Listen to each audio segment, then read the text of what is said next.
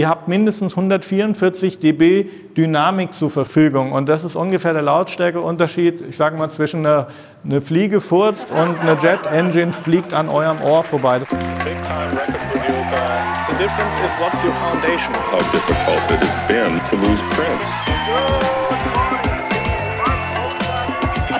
This is the music A-section. Output, Output, Output. Ich bin der Marc Mozart und das ist mein Assistent, der Nick, der ist Hi. aber nicht nur Assistent, sondern auch ein eigenständiger Mastering- und Audio-Engineer mixt und hat auch viel Background, unter anderem auch im Live-Bereich. Äh, ich wollte zunächst erst mal fragen, wer kennt mich jetzt nicht? Oh, scheiße, da haben wir, haben wir noch viel Arbeit vor uns. Das macht die Sache aber umso interessanter, weil dann tatsächlich alle, die mich nicht kennen, vielleicht auch was komplett Neues hören. Die Frage, warum mich jemand kennt, habe ich einfach deswegen gestellt, weil wir haben zum einen ein Buch geschrieben, eigentlich habe ich das geschrieben.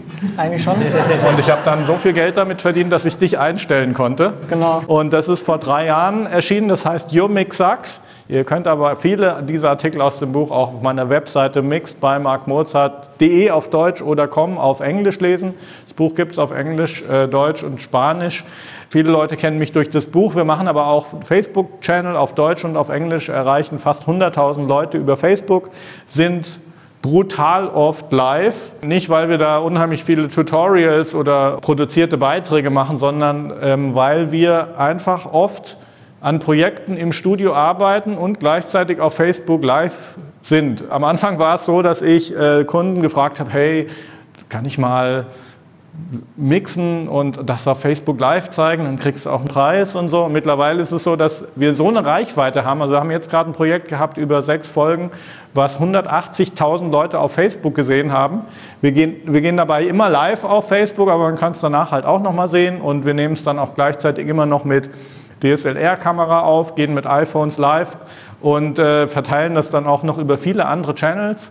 Erreichen also darüber viele Leute und mittlerweile ist es so, ich habe jetzt gerade für ein Management in äh, LA, was so Teenie, Acts, äh, Boybands, Hip-Hop, alles Mögliche macht und, und die haben spezifisch gesagt, hey, wir zahlen dir mehr, wenn du unseren Mix live auf Facebook machst. Also die ganze Sache, äh, meine eigene Karriere ist mittlerweile so ein bisschen auch ein Social Media und Internetphänomen äh, geworden, was von der von Business-Standpunkt her ähm, eigentlich sehr nett ist, weil ich bin seit 30 Jahren äh, Musikproduzent und Songschreiber gewesen, habe auch in diesem Rahmen eigentlich immer meine Produktionen auch selber gemischt und an die Plattenfirmen abgeliefert, war aber immer jemand, der von den Plattenfirmen abhängig war. Ich war so, ja, man ist immer mit A&As, musste man saufen gehen und die alle kennen und nett zu denen sein.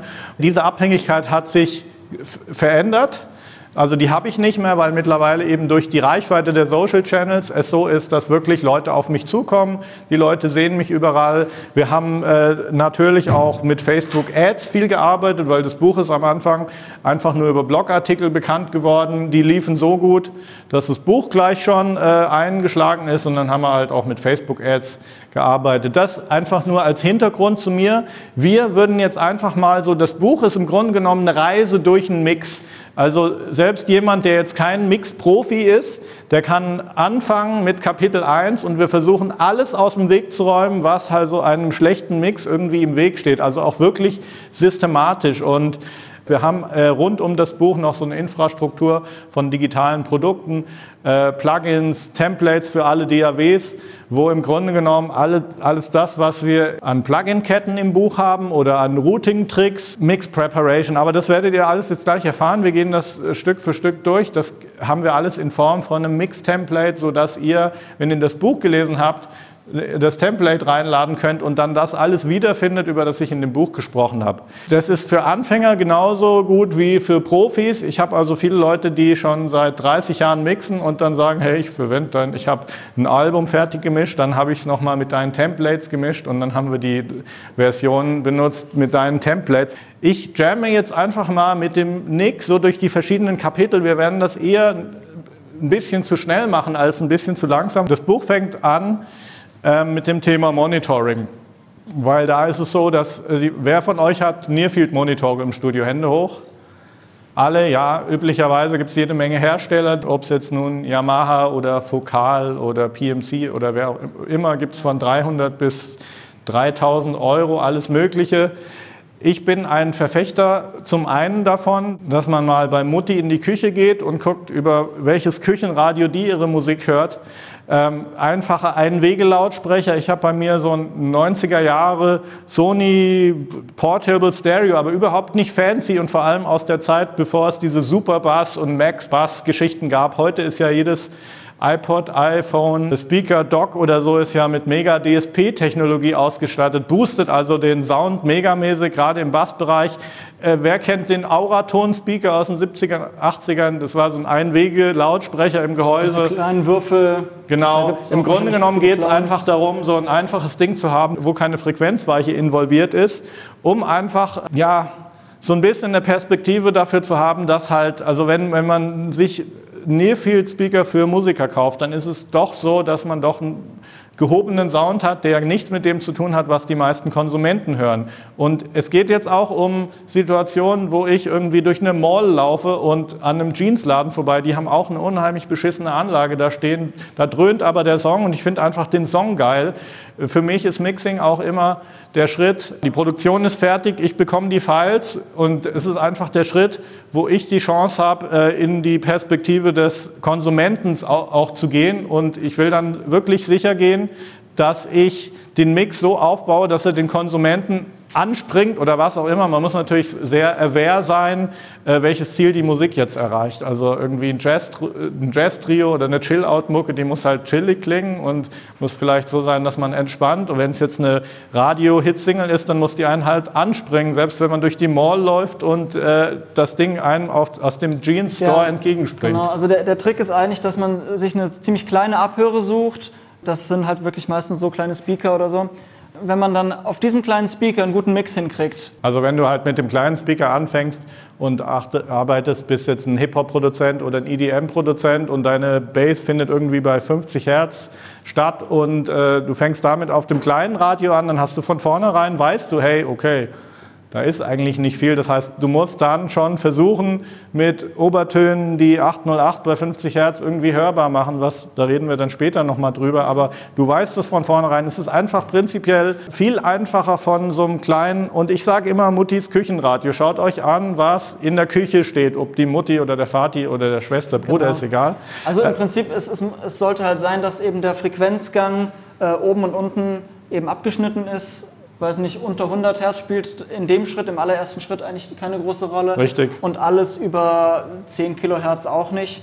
Äh, das sind Feinheiten, die kann man später dann dazu addieren, aber die Essenz des Songs und äh, die Essenz des Mix, die liegt halt irgendwo da dazwischen. Genau, es zwingt einen auch irgendwie auf die Mitten zu achten. Natürlich haben wir dann irgendwie B&W 802 Mastering Speaker. Die sind aber nicht so wichtig, wie man denken würde. Wir gehen dann während des Mix halt unheimlich viel zwischen den verschiedenen Systemen hin und her und natürlich versuchen wir dann auf den Full Range Speakern auch einen satten Bass und crispe Höhen und was auch immer hinzubekommen, aber wir gleichen das immer ab, übersetzt das, übersetzt das auf die verschiedenen Speaker und wir haben also eine ganze Reihe von Systemen, aber im Wesentlichen halt super teure Mastering-Speaker, die 802D von B&W, dann haben wir Nearfields, das ist NS10s haben wir im Moment dastehen, testen gerade ein paar PMCs, aber das ist mir fast egal, was da steht, weil man kann sich in die alle einhören. Die funktionieren zum Produzieren natürlich super, die sind nicht unbedingt so teuer, aber beim Mixing ist wirklich das Ding, dieses kleine Küchenradio. Es gibt ja auch diese kleinen Aldi-Dinger oder Tivoli, diese Radios mit einem One-Way-Lautsprecher. Mono geht auch und da bekommt man einfach eine super Perspektive dafür, wie der Konsument und wenn er auf der Straße langläuft und ein Auto vorbeifährt oder so, diese Musik empfindet. Da gibt es eigentlich eine ziemlich gute Überleitung und zwar der Vorteil Top. von so einem kleinen Speaker ist auch, dass dein Raum äh, er hat da, sich was bei gedacht, da relativ, äh, relativ egal ist. Und äh, das bringt uns halt zum, zum Thema Akustik. Ich habe mein halbes Leben mit Raumakustik verbracht und der Weg zum ziemlich perfekten Studio, was wir jetzt haben, hat wie gesagt ein halbes Leben gedauert und wahrscheinlich 100.000 Euro und viel Lehrgeld gekostet. Ähm, wir gehen in unserem Buch einfach nur mal kurz die Grundprinzipien durch und ich brauche die jetzt nicht nochmal wiederholen. Es ist einfach das Stereo-Placement, äh, einfach das Dreieck. Dann äh, viele von euch Gleichseitige werden... Dreieck. Gleichseitige Dreieck. Viele von euch werden einfach äh, nicht die Möglichkeit haben, überhaupt mit Akustikelementen was zu machen. So der Vermieter und ich ziehe oft um und jetzt studiere ich da und dann ziehe ich dahin und was weiß ich, äh, so dass dieses Raumakustik-Ding sowieso nur relevant ist für Leute, die echt einen Raum haben, wo sie wissen, hier bin ich jetzt lange, der sollte auch groß sein. Wir haben bei uns mit einem 70 Quadratmeter Raum angefangen und äh, das Ende war dann, dass wir hinter den Boxen Blaze Traps haben, von, der Fake, von dem Fake Wall hinter der Box bis zur äh, Mauer sind es drei Meter. Und da, hast du, da kriegst du aber halt dann wirklich auch einen 30, 40 Hertz Ton, der irgendwo im Raum steht, halt weg. Äh, also wir haben halt mit Gewalt das einfach Das, also das ist gelöst. gener- generell natürlich der, der, der Sinn von irgendwie Akustik-Treatment, eben diese, die Raumresonanz und die äh, äh, stehenden Wellen im Raum eben so gering wie möglich zu halten, beziehungsweise wirklich optimalerweise äh, zu vernichten, weil das Schlimmste, was dir eigentlich passieren kann, ist, du sitzt vor deinem Schreibtisch, Mischpult, was auch immer, und du hast eine Resonanz, keine Ahnung, bei 80 Hertz und du hörst diesen Ton nicht, weil sich diese Wellen eben an diesem Spot komplett auslöschen. Und dann drehst du halt so viel Bass rein in deinen Mix, weil du halt diese 80 Hertz nicht hörst. Und dann spielst du es im Auto ab und dir fliegt eben die komplette Anlage um die Ohren, weil nur Bass in deinem Mix ist. Deswegen ist also ein Raum extrem wichtig fürs Abhören, weil der auch wirklich dir Feedback gibt auf das, was aus den Lautsprechern kommt. Also wir wollten halt wirklich nicht in unserem Buch jetzt eine Universität für Raumakustik gründen. Ähm, und äh, deswegen habe ich irgendwann gedacht, ich nenne das jetzt Raumakustik Ghetto-Style. Also äh, geht mal zu Obi, da gibt es diese Packen Rockwool, die ihr alle kennt. Einfach die Erfahrung ist es einfach schon mal wert. Die kosten irgendwie 11, 12 Euro. Äh, wenn ihr Ecken habt hinter den Boxen, stapelt mal zwei davon. Passt auf, dass sie nicht umfallen. Ist uns passiert. In beiden Ecken ist uns sogar die B&W-Box wurde mal umgerissen von so einem Stapel bis zur Decke, wie wir getestet haben. Also äh, packt die in die Ecken. Äh, ihr könnt mit einem Messmikrofon mal messen, aber äh, ich habe auch sogar auf meiner Webseite und im Buch äh, so einen YouTube-Clip, der ist auch sehr beliebt, wo ein Testton läuft. Also Logic hat auch so einen Testton-Oszillator. Ihr könnt auch easy durchsweepen von 20 bis 20.000 Hertz oder macht von 20 bis 300 Hertz. Dann hört ihr euren Bassbereich und wenn ihr dann in eurem Sweet Spot seid, wird euch auffallen, dass manche Frequenzen unheimlich laut sind, manche Frequenzen äh, verschwinden und äh, also das zeigt auch, wie sehr ihr in eurem Raum dem Bassbereich vertrauen könnt, den ihr eben im Mix bastelt. Raumakustik Ghetto Style, kauft euch mal so ein paar Packen Rockwool, stellt die in die Ecke, beobachtet einfach mal, was passiert und ob was passiert. Bei uns hat das dann geendet in 119 Paketen Rockwool aus dem Obi-Markt. Die sind ganz schnell in den Basstraps verschwunden. Wir haben aber auch einen Akustikdesigner gehabt und äh, ich spreche auch ein paar dieser Konzepte in dem Buch an. Äh, unter anderem, wenn du in der Ecke halt nicht so viel Platz hast. Nehmen wir mal an, das ist die Ecke hinter den Boxen.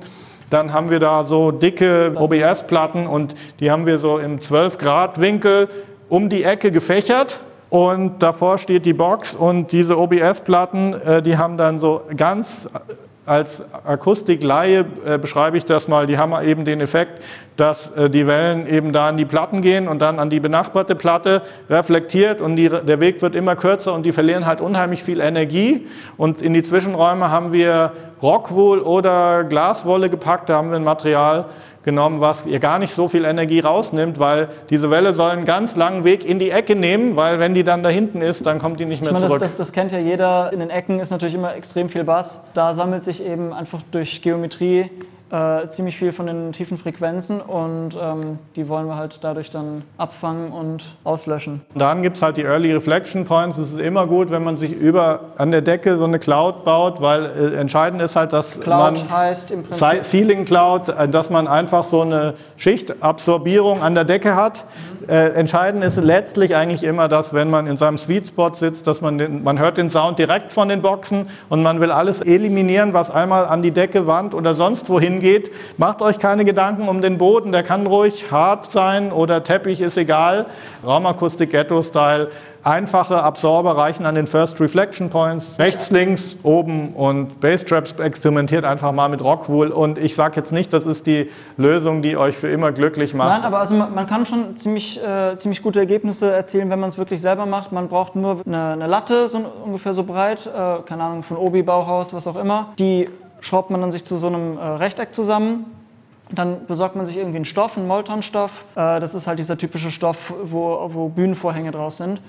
Ähm, die spannt man dann da drüber, tackert die hinten fest und äh, schneidet einfach dann so eine Platte Rockwool, also Steinwolle, Glaswolle, was auch immer rein, befestigt das hinten. Man kann auch nochmal mit Stoff überziehen und dann hat man schon selber gebauten Akustikpanel. So ein Element, das kannst du an der Wenn- Stelle anbringen, wo halt die Box an der Wand reflektiert. Er nimmt sich einer einen Spiegel, läuft die Wand lang, der andere sitzt im Sweet Spot. Da, wo die Box im Spiegel erscheint, kommt dieser Absorber hin. Und das gleiche oben an der Decke. Nächstes Kapitel. Ist klar, oder? War jetzt nicht so kompliziert. Äh, Mix Preparation. Gut, jetzt, äh, wir haben jetzt erstmal aus dem Weg geräumt oder klar gemacht, kauft euch so ein kleines Küchenradio, nehmt die Nearfields nicht zu ernst, gebt keine 20.000 Euro direkt für Mastering-Speaker aus. Küchenradio ist mal wichtig, äh, Konsumentenperspektive dann über den Raum sich ein bisschen Gedanken zu machen, macht immer Sinn. Gerade wenn man in, in kleinen viereckigen Raum ist, dann hat man katastrophale Response im Bassbereich. Jetzt geht's los. Mixing, äh, so wie wir heute drüber reden, ist eigentlich, dass die Produktion fertig ist und äh, der Producer logischerweise auch schon sich unheimlich viel Gedanken darüber gemacht hat. Äh, der hat da oft schon neun Wochen dran gesessen, hat es 400 Mal, 4000 Mal gehört, wie auch immer.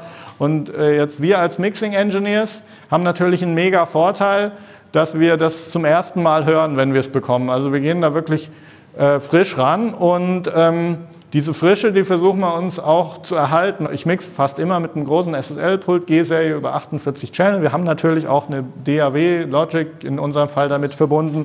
Für mich ist einfach wichtig, dass wenn ich an den Mix rangehe, dass ich dann noch relativ frisch bin. Und deswegen hat der Nick den unglücklichen Job, den kannst du ja gleich mal beschreiben. Das darf man wirklich nicht- unterschätzen. Ähm, was es für einen Unterschied macht, ist, wenn man sowas frisch hört.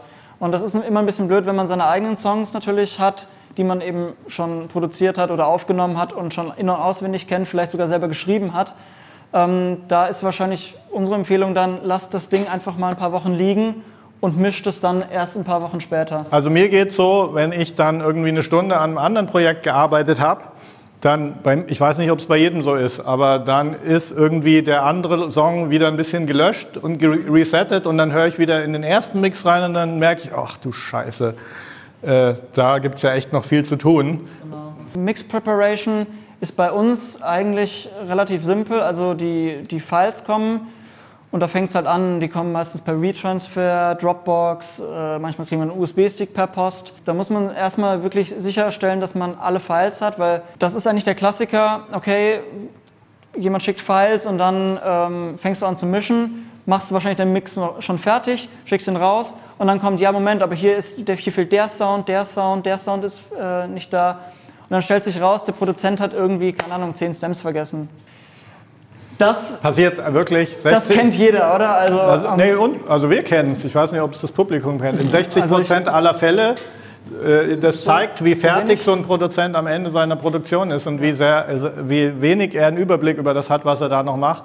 Wichtig ist, lasst euch immer einen RAF-Mix schicken und, und wenn ihr dann die Files in der Session anlegt, vergleicht mal, ob das dem RAF-Mix irgendwo entspricht, weil wenn da halt irgendwas fehlt, der Feature-Rap oder so, dann ist halt scheiße.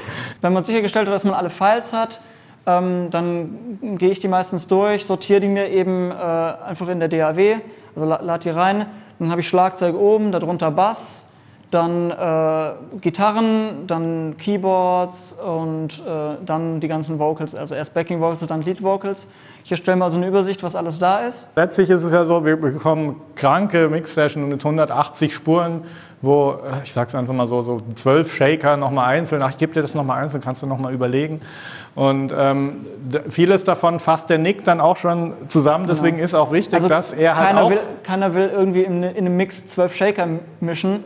Äh, dann, da gehe ich dann hin, mache die alle auf den Bus und dann äh, bounce ich das Stem raus und dann habe ich einen Pfeil mit Shakern drauf und dann kannst du die halt rein. Ich will natürlich beim Mix schon die Möglichkeit haben, in die einzelnen Quellen reinzugehen, aber es muss andererseits halt auch managebar sein. Und wenn du halt sagst, okay, äh, Hi-Hat muss ich das und das machen und dann suchst du zehn Minuten nach der Hi-Hat, so komplex so ein Pult aussieht mit seinen 5000 Knöpfen und Fadern.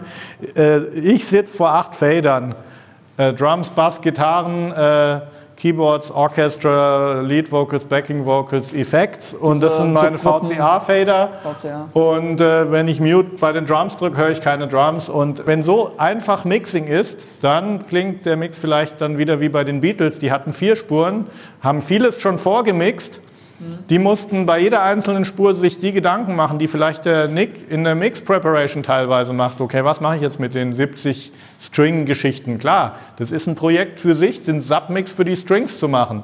Wenn ich dann die Strings hochfahre und sage, hey, die, ich höre keine Celli, okay, dann ist das ein Zuruf, öffnet er eine Etage höher seine Session nochmal, macht die Celli lauter, schickt mir den Substem, also so, die Leute fahren ja einfach tierisch ab bei den Produktionen, weil es geht so viel, die Rechner haben kaum noch äh, CPU-Begrenzungen und ich weiß nicht, warum man dann so abfeiern muss, Also- aber der Job ist halt auch, dass wir das Ganze managebar machen. Genau, das ist eigentlich das Wichtigste, dass man sich hinsetzt, man seine, seine Produktion oder das, was man eben bekommen hat, nochmal überarbeitet, sodass man, wenn man dann die Session, äh, eine neue Session aufmacht und die, Stam die äh, Files nochmal reinlädt, dass man äh, sich nicht verliert in eben zwölf Shakern oder sowas. Kick 1, Kick 2, Snare 1, Snare 2 und das war's. Also ich habe hier nicht zehn Snares, weil das kannst du nicht mischen.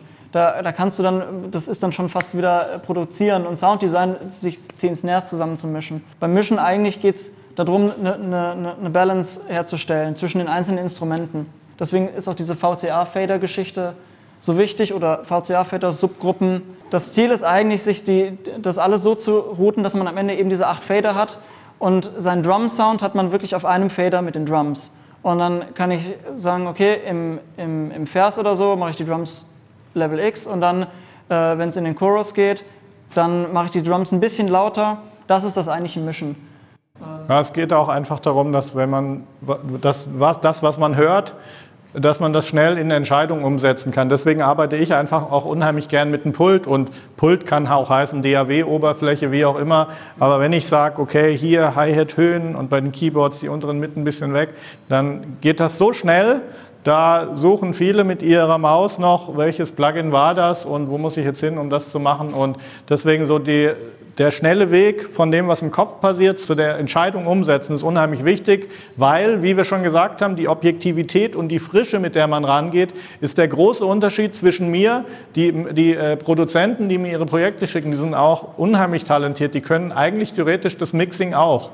Aber ähm, wenn ich jetzt selber fünf Wochen an der Produktion arbeite und muss die mixen, dann, ja, dann habe ich auch nicht mehr die Objektivität. Also das ist unheimlich wichtig und da würde ich jetzt noch mal kurz ein bisschen an den Punkt gehen, wo man dann den Song, den man mixen soll, zum ersten Mal hört. Das finde ich auch einen unheimlich wichtigen Schritt. Dieses allererste Mal, wo man einen Song hört, den man mischt, den finde ich einfach den wichtigsten Moment überhaupt, weil der entspricht exakt dem Moment, den ein Konsument hat, wenn er den Song zum ersten Mal hört. Und da geht's, also gerade bei kommerzieller Musik, äh, aber auch bei allen Arten, es geht einfach darum, kommt das Feeling, der Intent der Produktion beim ersten Hören rüber. Und klar, wenn man Fan von einem Artist ist, dann verliebt man sich auch in das größte Scheißalbum. Man hört es halt einfach 200 Mal, bis man es dann super findet.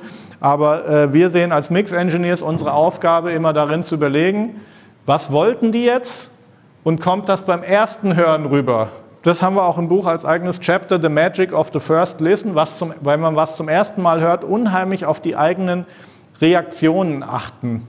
So, wie, wie springt mich das an? Was sind die Gefühle, die ich jetzt dabei habe? Und dann kann man es zum zweiten Mal hören. Und beim das zweite Mal finde ich auch nochmal unheimlich wichtig. Ich versuche einfach schnell runterzuschreiben, meine Gefühle und wie ich das vielleicht technisch umsetzen würde in meinen Mix. Mache ich mir beim zweiten Hören schon Notizen, was ich als problematisch empfinde oder was ich super empfinde, was ich mehr rausholen will. Das sind so Gefühle, wo man denkt, ah, der Chorus ist da, aber der müsste jetzt noch einfach noch einen Ticken, die Gitarren müssten noch einen Ticken extremer oder solche Geschichten. Die, die Kick ist nicht. Je früher man sich diese Gedanken macht, desto einfacher ist es und äh, auch nicht zu oft hören. Deswegen äh, höre ich einmal rein meistens, vielleicht zweimal, mache mir ein paar Notizen, dann macht Nick die Mix Preparation und wenn ich dann an den Mix rangehe, ist das alles schon vorbereitet und ich kann direkt Entscheidungen treffen. Jetzt geht es letztlich los. Ich nenne es mal das Fundament. Wir können jetzt nicht pauschal für alle Musiken reden, aber bei den meisten Pop, Rock, Hip-Hop, was auch immer, spielen einfach Kickdrum und Bass eine riesengroße Rolle. Und es lohnt sich wirklich dann, wenn man anfängt zu mixen, auch wieder hier ist das Prinzip, die wichtigsten Sachen erstmal aus dem Weg räumen, an die wichtigsten Sachen frisch ranzugehen. Und ein Konzept, was wir speziell auch in dem Buch erarbeitet haben, ist einfach, dass man sich wirklich Gedanken macht, dass man sich genau anschaut. Low-End ist einfach immer ein Problem, weil viele Leute einfach nicht in optimalen Räumen sitzen. Und ähm, wenn wir jetzt in unserem Raum was produzieren und ich suche eine Kickdrum aus, ist die Wahrscheinlichkeit relativ hoch, dass ich intuitiv eine Kick aussuche, die frequenzmäßig einfach zu dem Song passt. So einfach sage ich es mal. Das klingt jetzt so, äh, wir haben den Insider bei uns, äh, Mixing ist Turning Knobs Till Booty Shake, hat uns mal jemand gesagt, der meinte, man bräuchte kein Buch über Mixing. Ähm, es ist aber tatsächlich so, wenn man sich einen richtig geilen Mix mal analysiert und mal guckt, wo sitzt denn die Kick frequenzmäßig, wo sitzt der Bass frequenzmäßig, dann ist es einfach so, dass eine Kick, die gut zu dem Song passt, frequenzmäßig mathematisch einfach auch passt. Und deswegen ist es sehr sinnvoll, die Beziehung von, wo sitzt die Frequenz von der Kickdrum, mit, was ist die Tonart von dem Song, welche Töne spielt der Bass. Man kann sich das tatsächlich auf dem Analyzer anschauen. Man kann auch auf Wikipedia gehen und Frequency Chart to Piano Notes einfach mal sich anschauen und sich Gedanken darüber zu machen, in welcher Tonart ist der Song und was findet da statt. Und dann kann man nicht allein basierend darauf die Entscheidung treffen, weil am Ende sind es immer noch die Emotionen, die rüberkommen durch die Sounds. Aber es ist erstaunlich, was dabei rauskommt. Also ich habe das schon seit langer Zeit gemacht, weil ich ein riesen Prince-Fan war in den 80ern und irgendwann mal drauf gekommen bin. Den Song When Doves Cry von Prince kennen sicherlich einige von euch, war einer der größten Hits von Prince.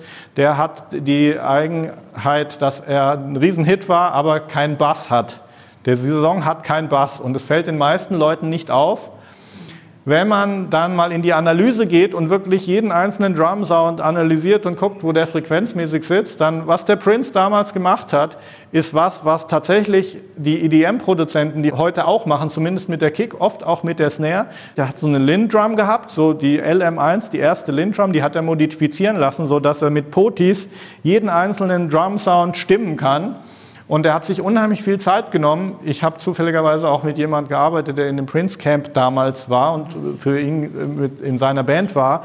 Der hat sich unheimlich viel Zeit genommen, bei When Doves Cry und auch bei fast allen seiner klassischen Songs jeden einzelnen Drum Sound nicht nur irgendwie fein abzustimmen, sondern tatsächlich nach dem Grundton der Tonart von dem Song zu stimmen. Das hat nun den Effekt, dass wenn bei Prince so ein Drum Loop anfängt zu laufen, die Drums singen einfach die Tonart schon vor sich her und die Bass ersetzt irgendwie das Feeling, was einem sonst erst der Moment gibt, wo der Bass dann reinkommt. Und das ist bei EDM halt auch ganz genauso. Also klar, manche von euch werden sich denken, ja, ihr Sidechaining, ich drücke einfach den Bass weg, wenn die Kick kommt und dann brauche ich mir nicht über Tuning Gedanken machen. Da gibt es einen Mikrobereich, wo das Ende der Kick und der Bass, wenn er von dem Sidechain reinkommt, wo die überlappen und diese Überlappung, die ist unheimlich entscheidend für wie smooth einfach der Groove am Start ist. Ich will euch einfach mal mit auf den Weg geben und wir haben jetzt gar nicht so viel Zeit, deswegen gibt es ja das Buch auch und unsere Videos äh, auf Facebook. Das ist es wirklich wert, sich darüber Gedanken zu machen, das Verhältnis zwischen der Kick, die Frequenzen und der Tonart des Songs. Macht euch mal Gedanken drüber, testet das mal an euren eigenen Songs. Was wir sehr oft machen ist, dass wir selbst eine Kick, die schon als File geprintet ist, dass wir die einfach nochmal samplen. Also in Logic gibt es diese Funktion Audio to Sampler, wo dann der XS einfach die Sounds triggert, sprich, du hast den Sound als Sample und kannst ihn stimmen. Und oft ist es wirklich 10 Cents vom Tuning, machen unheimlich viel aus, schaffen unheimlich viel Luft und geben euch auch mehr Dynamik. Und da sind wir schon beim Thema Gain Staging. Kann jemand was verbinden mit dem Thema Gain Staging? Mit Gain Staging verhält sich wie mit eurem und auch leider meinem äh, Bankkonto. Äh, man ist irgendwie immer nah am roten Bereich oder drüber.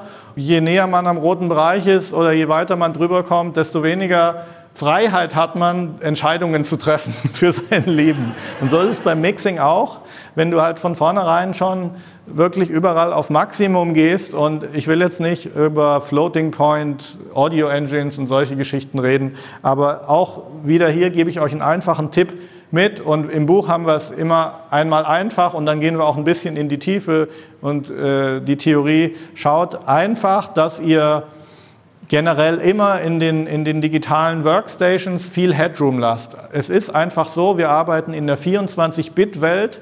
24-Bit heißt, dass ihr im Rechner äh, mindestens, meistens noch mehr, aber ihr habt mindestens 144 dB Dynamik zur Verfügung. Und das ist ungefähr der Lautstärkeunterschied, ich sage mal, zwischen einer eine Fliege furzt und eine Jet Engine fliegt an eurem Ohr vorbei. Das heißt, ihr habt so viel Dynamik, 144 dB. Wenn ihr ein Gain-Plugin in euren Channel macht und minus 40 dB geht, dann habt ihr immer noch die Dynamik, die ein guter analoger Mixer maximal in der Lage ist, und ich rede jetzt von sehr guter, teurer analoger Mixer, in der Lage ist, analog darzustellen. Das heißt, ihr habt in eurer Workstation, Pro Tools, Logic, Cubase, was auch immer, Intern arbeiten ja sowieso 64 oder 1024 oder Floating Point, ist auch egal. Ihr habt mindestens am Output immer noch diese 144 dB Dynamik. Das Problem ist einfach, wenn ich jetzt einen Mix mache und äh, der passt und ist eigentlich alles irgendwie gut, aber der ist schon relativ nah am roten Bereich und dann kommt irgendwie in meinem Fall der Produzent rein und sagt, ja, super, passt alles, aber die Kick muss viel lauter. Hm. halt, ne? Die Kick muss halt 6 dB lauter, keine Ahnung, weil der will halt das irgendwie, soll halt wie eine Ami-Produktion klingen. Die Kick muss einem richtig auf den Brustkorb trommeln. Und dann sind die meisten Leute, die ich kenne, wenn einer sowas fragt, kannst du mal die Kick lauter machen, haben die ein Problem. Du kannst dann natürlich sagen, ja, ist doch easy, ich, ja, ich kann einen Gainer auf den Master machen, mache ich nochmal minus 20, dann habe ich Luft. Oder ich gruppiere alle Spuren außer der Kick, dann mache ich die alle leiser, dann mache ich die Kick lauter. Das Problem ist halt dann auch, dass man irgendwann dann in komischen Bereichen operiert. Ich möchte, dass ihr mit eurem Fader immer irgendwo um den Nullpunkt operiert, weil dann habt ihr auch, ob ihr jetzt nun einen manuellen Fader habt und wirklich auch davon profitiert, profitiert, dass ihr wieder besseren intuitiven Zugriff habt, weil ihr einen besseren Weg habt.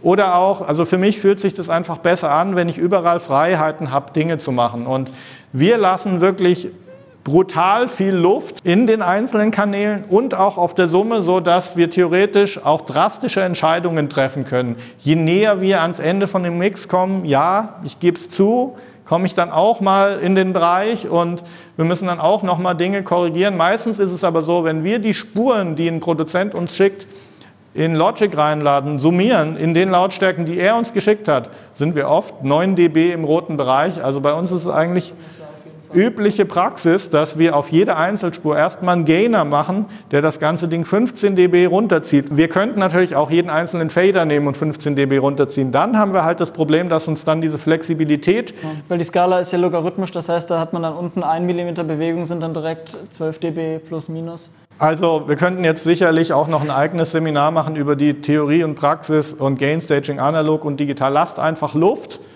und lasst euch die Freiheit, dass der Produzent am Ende oder wer auch immer der Künstler reinkommt und sagt, mach mal die Kick lauter. Und die Praxis zeigt mir, dass die meisten Leute diese Entscheidung nicht treffen können. Genau. Und selbst wenn ihr dann am Ende auf dem Mixbus noch 20 dB Luft habt, dann kommt der Limiter drauf und ihr zieht das einfach runter und dann... Lauter könnt ihr es immer machen und einfach so dieser, dieser Gedanke, den man im Hinterkopf hat, insbesondere ich, der ich noch aus der analogen Welt irgendwie komme, dass das dann rauscht das, wenn du es zu leise machst, das ist Quatsch. Wie gesagt, die 144 dB-Dynamik, so viel könnt ihr gar nicht den Mix leiser machen, dass da die Auflösung verloren geht. Wir machen weiter mit dem Thema Vocals. Viele Produzenten engagieren uns. Ich glaube, die Vocals sind das größte Argument. Die sagen einfach, ja, die Vocals, kriege ich einfach nie im Leben so hin, wie ihr das hinbekommt. Sobald du ein Lead-Vocal im Song hast, dann steht das im Mittelpunkt. Dann sind die Instrumente eher zweitrangig wenn der, wenn der Sänger was Gutes abgeliefert hat und der Vocal Sound stimmt, dann fügt sich eigentlich der ganze Song zusammen. Gute Vocals im Mix fangen natürlich bei der Aufnahme an.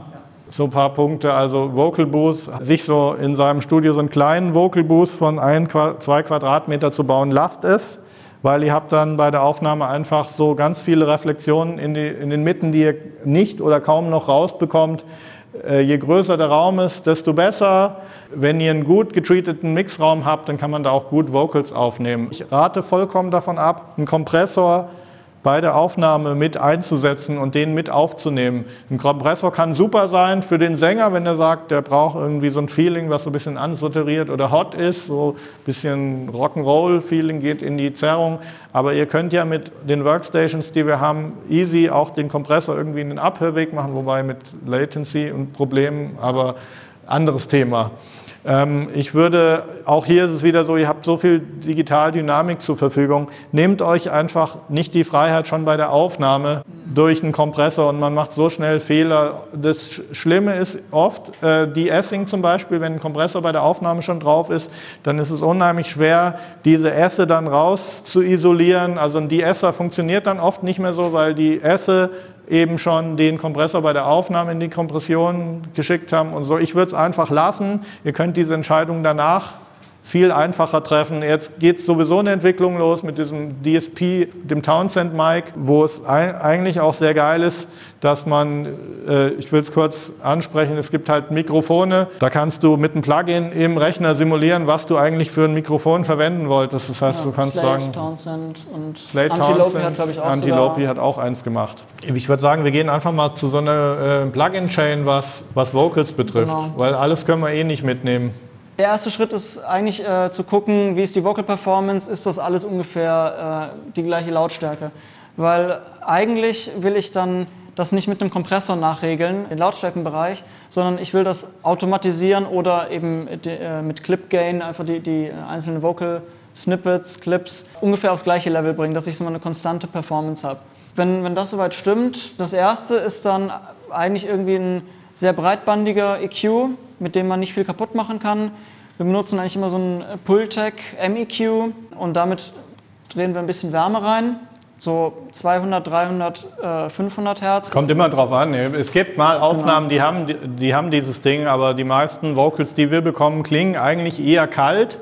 Und dieser Bereich, wo so, ja, wir beschreiben das einfach als Wärme, Pultec 200, 300 Hertz, kann man viel machen. Vor allem ist es auch so, ihr könnt auch einen harten Low-Cut setzen, um irgendwelche Rumble-Geräusche, ihr könnt auch den relativ hoch ansetzen, den Low-Cut, äh, damit die Vocals nicht so in den Bassbereich reingehen, aber dann fehlt oft wirklich diese Wärme. So ein Pultec bei 200, 300 Hertz mal versuchen, zwischen 200 bis 700 Hertz mal schauen, wird oft meiner Erfahrung nach einfach vernachlässigt und so ein Pultec macht da unheimlich viel. Und, und ein Plugin spielt eigentlich, also bei allem, was wir jetzt sagen, keine Rolle. Das muss nur so eine Art sein, irgendwie von den Frequenzbändern her so ähnlich sein. Dann ist es egal, ob ihr jetzt das Universal Audio Plugin oder das Waves Plugin oder was auch immer benutzt. Hinter dem Pultec haben wir dann meistens irgendwie Genau, so eine ähm, Pferdschaltemulation. Danach machen wir einen Kompressor, meistens einen Röhrenkompressor, weil der eben sehr gut mit diesem Tiefenboost umgeht und sehr schön eigentlich äh, diese tiefen Frequenzen ein bisschen anzerrt. Energie,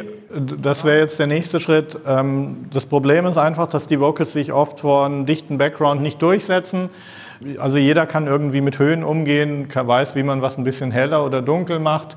Aber ähm, was bei den Vocals unheimlich wichtig ist, ist, dass man sich über die Mitten unheimlich viel Gedanken macht. Energie in den Mitten zu schaffen, bedeutet für mich, dass ich mir so ein SSL-EQ nehme, mehrere Bänder und dass ich versuche, über die ganzen Mitten verteilt eine schöne Textur an Boost zu schaffen. Ich gehe jetzt bei Vocalbearbeitung natürlich immer davon aus, was fehlt jetzt, damit die Stimme sich im Mix durchsetzt. Du kriegst manchmal natürlich auch es gibt auch Files, die kommen so, dass man sagt, den drehst du auf und dann passt das und dann machst du nicht viel. Aber wir versuchen den Leuten Mittel in die Hand zu geben, dass sie sagen, okay, mir fehlt jetzt ein gewisses Gefühl, mir fehlt jetzt, mir fehlt jetzt Wärme oder mir fehlt Energie oder mir fehlt Attitude. Und diese Begriffe, wenn du als Mix-Engineer es schaffst, diese Begriffe zu verbinden mit gewissen Plugins oder Prozessoren, dann äh, bist du schon relativ weit, weil das ist der Weg vom Kopf, vom Gefühl in, ich kann das tatsächlich auch umsetzen. Bei uns ist es halt irgendwie so Wärme, okay, Pultec irgendwo drauf, äh, ein bisschen, Energie in ein den bisschen. Energie, SSL-EQ. Und da ist es auch unheimlich wichtig, wieder, äh, wenn man jetzt einen EQ-Boost setzt in den Mitten, klar, der schafft immer Energie. Also jetzt einfach mal ein Beispiel, du hast irgendwie so eine Rockband mit viel Gitarren, wo in den Mitten viel stattfindet, da muss einfach, die, das Vocal muss so ein bisschen eine Fahne aus dem Meer strecken äh, und um vorne zu stehen und natürlich kannst du beliebig mitten irgendwo reindrehen und dann hörst du die Vocals besser. da ist es auch wichtig, äh, auch wieder musikalisch zu denken. Also wir haben immer mit Musik zu tun. Und wenn ich jetzt verschiedene Boosts in den Mitten äh, setze, dann sollten diese Frequenzen auch irgendwie verteilt sein. Und ich habe da oft den Vergleich auch wieder, ich denke da oft musikalisch, ich komme so ein bisschen auch aus dem klassischen Background. Und so drei Boosts in den Mitten, wenn die so ein bisschen verteilt sind wie so ein Dreiklang in den Mitten, dann ja, dann schaffst du halt so eine ganz spezifische musikalische Energie gegenüber einfach bei 1 Kilohertz, Dreh 1 Kilohertz und Fletcher-Manson-Kurve, gut, ist jetzt ein anderes Thema. Mit Mitten kann man Vocals unheimlich gut nach vorne holen, aber weniger ist mehr und man hat lieber mehrere Frequenzen, die musikalisch wieder in einer gewissen Relation zueinander stehen und macht dann ein bisschen weniger hinter diesen Mittenboost, setzen wir meistens noch einen zweiten Kompressor. Also wir denken jetzt wirklich eigentlich nicht in Schubladen, aber komischerweise haben wir auf Lead Vocals fast immer irgendwie so einen Hardware Blue Stripe 1176er. Den gibt es auch von fast allen Plugin-Herstellern mittlerweile, von Slate, Waves und... Jeder hat das eigentlich. Ähm, der äh, schafft dann, wir haben ja gesagt, diese, dieser Wärmeboost, der wird so ein bisschen abgefedert von so einem langsamen Röhrenkompressor und wir bauen es halt zusammen. Wir schauen, dass wir es in, im tiefen Bereich ein bisschen kompakter machen, ein bisschen was anheben. Das ist so ein bisschen wie Backen und Gewürze dazu. Und im Mitten- und Höhenbereich ist es dann genauso. Da haben wir unsere Gewürze bei 1, 2, 4, 8 Kilohertz. Und dann im Schritt nach dem EQ haben wir immer noch einen Kompressor, der so einen gewissen Glue einfach schafft, der das Ganze nochmal kompakter macht. Und wir haben einfach genau, oft dann, dann 1176er. Ja, und also wenn du halt dann in, die, in den äh, Kompressor rein EQst, da kann man wirklich komplett wirklich nach dem Ohr gehen, weil wenn es sich gut anhört, dann hört es sich gut an, egal was, was die Nadel sagt.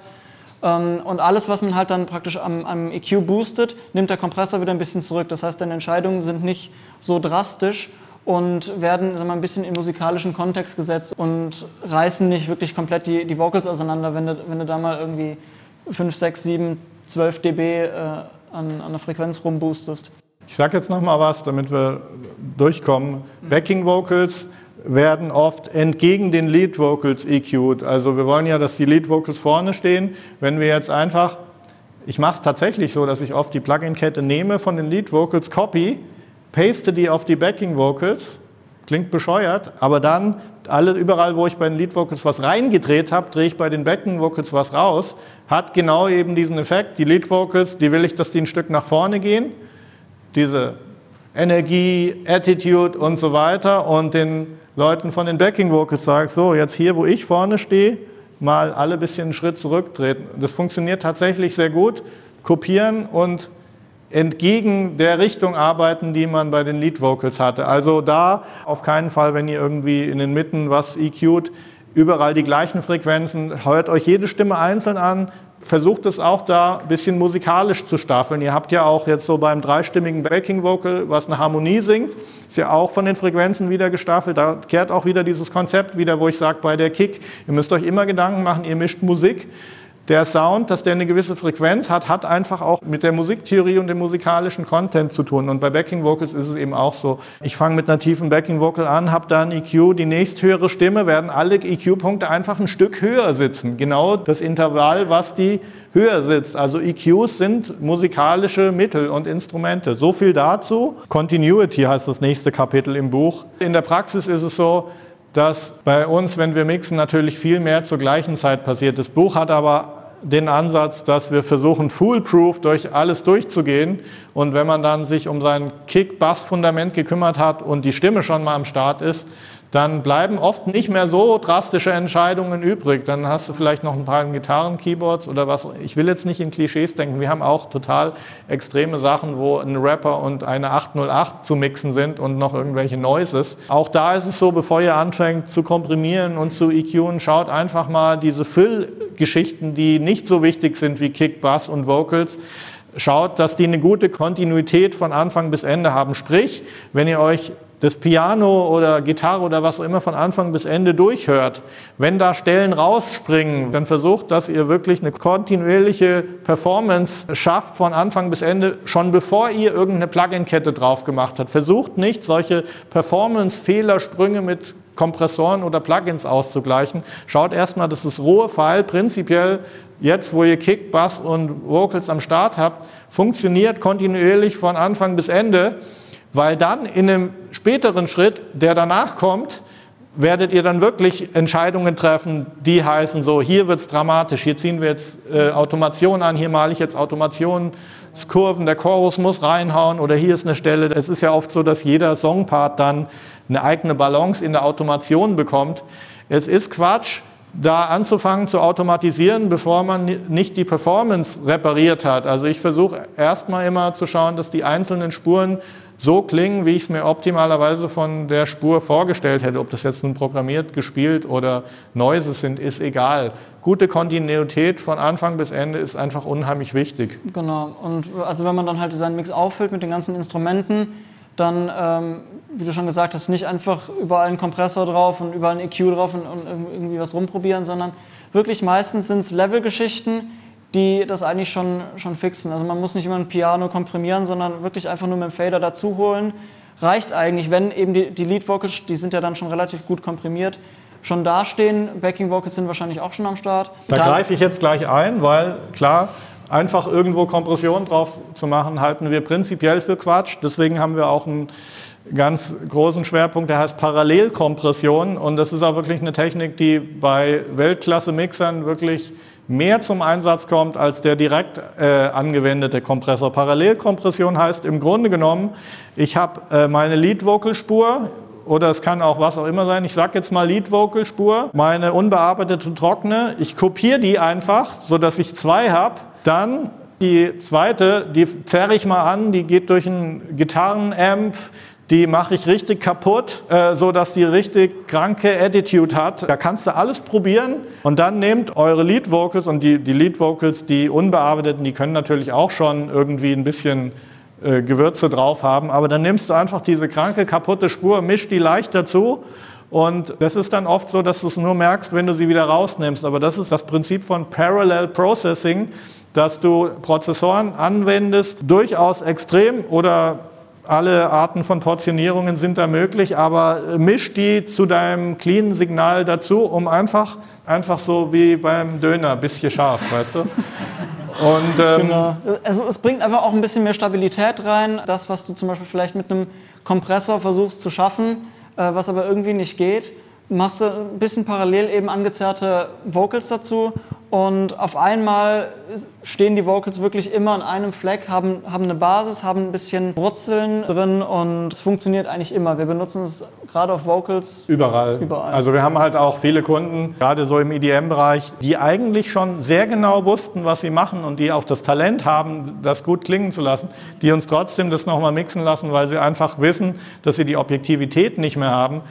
Ich habe jetzt tatsächlich vor kurzem an Mixen gearbeitet, wo ich wirklich auf jeder Spur mit so einem parallelen Multiband-Kompressor so ein bisschen die Farbe gekippt, angedickt habe, aber alles über jede einzelne Spur so subtil, dass der Produzent am Ende gesagt hat, ja, ist eigentlich noch mein Mix, aber hat irgendwo genau. subtil man, man eine macht, andere Wirkung. Man macht halt damit eben das Source-File nicht kaputt mit Processing, sondern macht praktisch das Processing auf einer separaten Spur, mischt es dazu und im Notfall kann man eben immer noch die Levels korrigieren und hat das Originalfile, was noch immer so intakt ist, wie, wie der Kunde oder der Produzent ist eigentlich. Jetzt sind wir schon fast am Ende, weil wir haben jetzt ein Kapitel, das wäre ein Seminar für sich, Colors, Dimension und Dynamics of the Mix, wo wir wirklich äh, in Sachen Reverbs und EQs einfach mal alles durchgehen. Reverb-mäßig muss ich sagen, war es in den letzten Jahren schon so. Ähm, die Reverb-Klassiker waren ja die Lexicon-Geschichten und vor ein paar Jahren kam dieses Precasti-Reverb raus. Ist eine ziemlich teure 4000 Euro Hardware.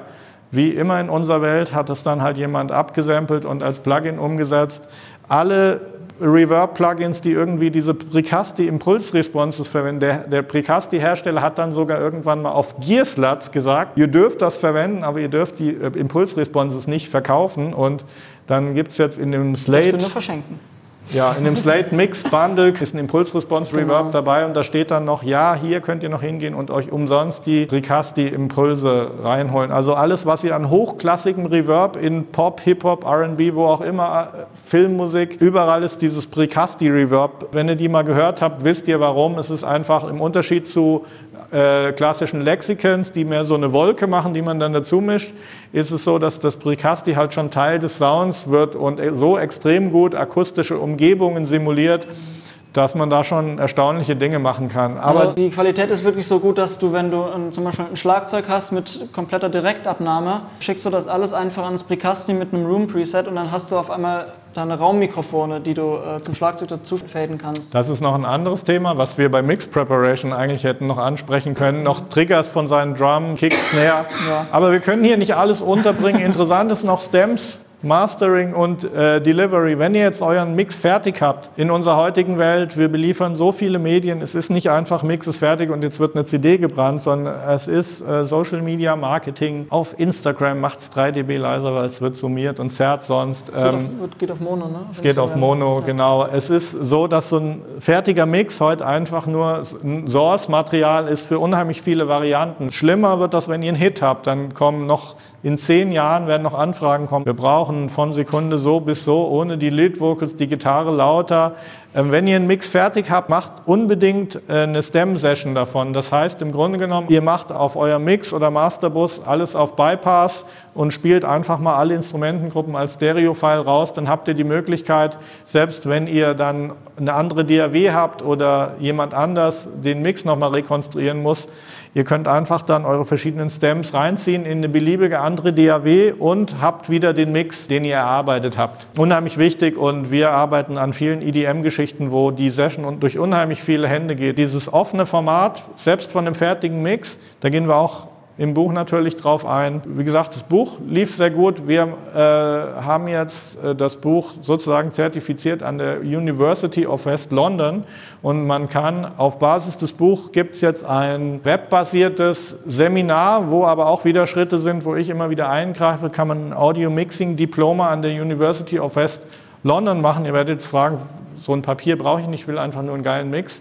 Was interessant ist, dass dieser Kurs, wenn man ihn erfolgreich absolviert hat, kann der ein Baustein von einem äh, BA sein, und zwar im Bereich Creative Media. Zum einen wird der Punkt kommen nächstes Jahr, wo das EU- und UK-weit vereinheitlicht wird, dieser Kurs also tatsächlich europaweit angerechnet werden kann. Und zum anderen ist es eben so, dass, ich sage mal, Audio-Mixing ist heute für so viele Bereiche interessant. Ähm, es geht nicht immer nur darum, irgendwie äh, jetzt der nächste Hip-Hop-Produzent zu werden werden und nach LA zu ziehen, sondern in den nächsten fünf bis zehn Jahren wird jede Company Social Media Content Bereich haben, wo man jemanden braucht, der Podcasts machen kann, der äh, Sound für Video, also dieser ganze Audiobereich ist ja nur ein Teil von diesem ganzen Media Bereich mhm. und in der Musikbranche geht es super schlecht, also den Plattenfirmen geht es gut, den Musikern geht es schlecht, weil halt das ganze Geld bleibt halt bei den Majors hängen. Anderes Thema. Ähm, Gleichzeitig haben wir durch Social Media natürlich die Möglichkeit, einfach zu machen, worauf wir Bock haben und an die Öffentlichkeit zu gehen. Was das ist, was wir ja machen mit unserer Company. Könnt ihr jetzt noch zwei Tage reden. Wer hat Fragen? Weniger eine Frage, aber eine Feststellung zum Thema Game Station. Ich ja. habe am Anfang mal irgendwann von Waves so ein Bundle gekauft und habe die benutzt und irgendwann gedacht, oh, das klingt immer beschissen, wenn ich das benutzt habe. Ja. Und nach lass es vier Jahren sein, habe ich mich intensiv, richtig intensiv mit Gain Staging beschäftigt, weil ich auch ein bisschen Outboard hatte dann ja. musste mich damit beschäftigen und habe dieses Wave Bundle wieder rausgebracht und auf einmal war das über Plugins.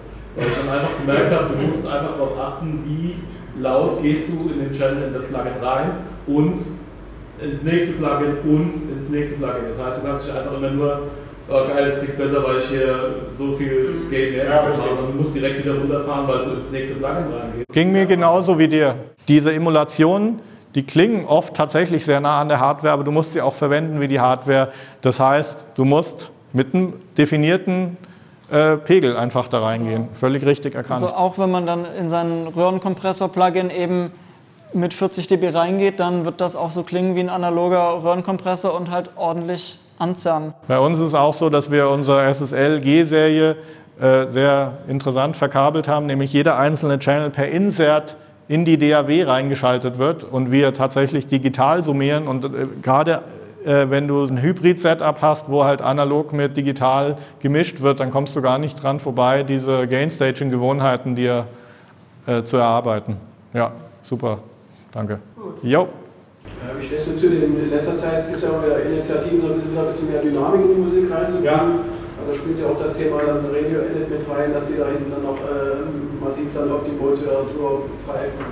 Ja. Ähm, Ähnlich eigentlich wie die, wie die ganzen Streaming-Plattformen. CD war was anderes, gerade wenn du irgendwie eine Contour, Top of the Clubs Compilation oder so. Einer liefert halt den, den, den lautesten Mix der lauteste Mix auf so einer CD-Compilation, der gewinnt dann halt irgendwie, weil der ist dann halt lauter, kommt der halt aus dem Jeans Store raus und dann wollen alle mitmachen, dann versucht jeder den lauten Mix zu machen und EDM ist sowieso eine ganz andere Kategorie. Vergesst EDM. Also das ist ja halt auch so gemastert, dass äh, gar nicht so viel bei 50 Hertz passieren muss, weil im Club haben die halt dann 12 Subwoofer und dann ist oft der Sound im Club sogar geiler, wenn da nicht so viel Bass ist. Das ist oft auch sehr schlank, aber da haben wir ganz kranke Durchschnittspegel gesehen. Prinzipiell ist es so, dass wenn du wie im CD-Zeitalter denkst, dass du den lautesten Mix jetzt machst, damit du einfach gewinnst beim Konsumenten, ist ja völlig logisch. Darum geht es ja einfach. Das macht ja keiner aus Bösartigkeit. Aber jetzt ist es halt wirklich so, dass alle Streaming-Plattformen versuchen, dem äh, Streaming-Hörer eben auch eine kontinuierliche Listening-Experience zu geben. Das heißt, die haben für sich intern ein Level, wo sie sagen, LUFS-Pegel, der ist angestrebt und wenn ihr den einhaltet, dann machen wir eure Musik nicht leiser. Wenn du jetzt auf Lautstärke War gehst und mit viel Kompression Limiting den Mix lauter machst, dann wird dir Spotify oder Apple Music den Mix leiser machen und arbeitet entgegen dem, was du eigentlich erreichen wolltest. Deswegen ist es sehr sinnvoll und es gibt so viel. Dein, dein, dein Mix, der eigentlich praktisch objektiv lauter ist, äh, wird wahrscheinlich am Ende, wenn er dann eben aus Apple Music oder Spotify kommt, sogar leiser klingen als der dynamische Mix weil er eben, weiß nicht, 6 dB eben zurückgeregelt worden ist. Und die Transienten von dem dynamischen Mix sind halt immer noch dann bei diesen äh, also da gibt es viele Plugins im Waves Bundle und über, überall dabei. Äh, Levels verwenden wir, gibt es auch bei uns im Shop zu kaufen. Ähm, kleiner Hack ist auch, äh, viele von euch haben sicherlich iTunes auf eurem DAW-Rechner irgendwie drauf. Da könnt ihr in die File-Info gehen und wenn ihr Lautstärke anpassen in den iTunes-Optionen anhabt, das heißt auf Englisch Soundcheck, dann findet ihr in den File-Infos den exakten Wert, den Apple Music, die Plattform, diesen Song lauter oder leiser macht. Und äh, wie gesagt, das, ich wiederhole es nochmal, das hat einfach den Sinn, dass die Frank Sinatra-Aufnahmen aus den 50er Jahren äh, in derselben Playlist wie irgendwie die krankeste EDM-Produktion halt gehört werden kann. Und äh, ja, so manche EDM-Produktion wird halt dann 11 dB abgesenkt von Apple Music und der Frank Sinatra wird vielleicht 2 dB angehoben. Da könnt ihr euren Mix in iTunes öffnen und ihr seht, was Apple Music dann damit macht. Das ist, kein, das ist keine perfekte Lösung. Besser ist es, so ein Plugin zu verwenden, was einem die Short-Term und Long-Term LUFS anzeigt. Ist wieder eine Wissenschaft für sich, gebe ich auch zu. Können wir jetzt nicht äh, abschließend behandeln, aber, aber äh, hat das ein bisschen was von dem beantwortet, was du fragen wolltest? Die Frage ging eigentlich in eine andere Richtung. Also eher, äh, was du für Chancen siehst oder wieder dafür zu sorgen, dass ich ein bisschen mehr tun Gute Chancen. Und es ist tatsächlich auch so, dass das Gleiche, was da auf den Streaming-Plattformen passiert, eigentlich auch bei den Radiosendern passiert. Ich sehe sehr gute Chancen für dynamische Musik und es klingt einfach besser, ja. wenn es mehr Dynamik hat. Aber die Streaming-Plattformen machen meines Wissens nach ein statisches Leveling. Also die setzen einfach alles ein bisschen runter oder ein bisschen hoch, während genau. bei den Rundfunksendern was läuft der wirklich Multibank-Kompressor hinten dran, der das ja, die Radiosender haben ja auch teilweise so einen eigenen Sonic Imprint, dass sie sagen, wir pushen die oberen Mitten oder unser Sender klingt halt einfach so und da kannst du eh nichts gegen machen, da kannst du nur versuchen, ihnen Material zu liefern, ja, was halt freundlich gen zurechtkommt. Generell eigentlich schon, ist die Antwort eigentlich schon ja, weil wenn es nicht mehr nötig ist, eben den lautesten Mix zu machen, dann äh, ist natürlich viel mehr Potenzial da, dass die Leute eben sagen, okay, wir achten jetzt darauf, auf die Integrität des Songs und limiten nicht eben alles weg. Weil, sie, weil wir wissen, okay, bei den Streaming-Plattformen wird unser Song dann eben nur 2 dB abgesenkt und wenn wir ihn mit super limiten, dann halt 6 dB, aber die effektive Lautstärke ist dann beim Konsumenten gleich. Also gehen wir eher auf einen schönen, schönen Sound und nicht so sehr auf die Lautness. Fragen noch? Dann würde ich sagen, war es das. Ich bedanke mich für eure Geduld, wenn es euch gefallen hat. Ja. Danke. Big time record producer. The difference is what's your foundation? How difficult it has been to lose Prince. Good morning. Mark Mozart. This is the recent A section. Output, output, output.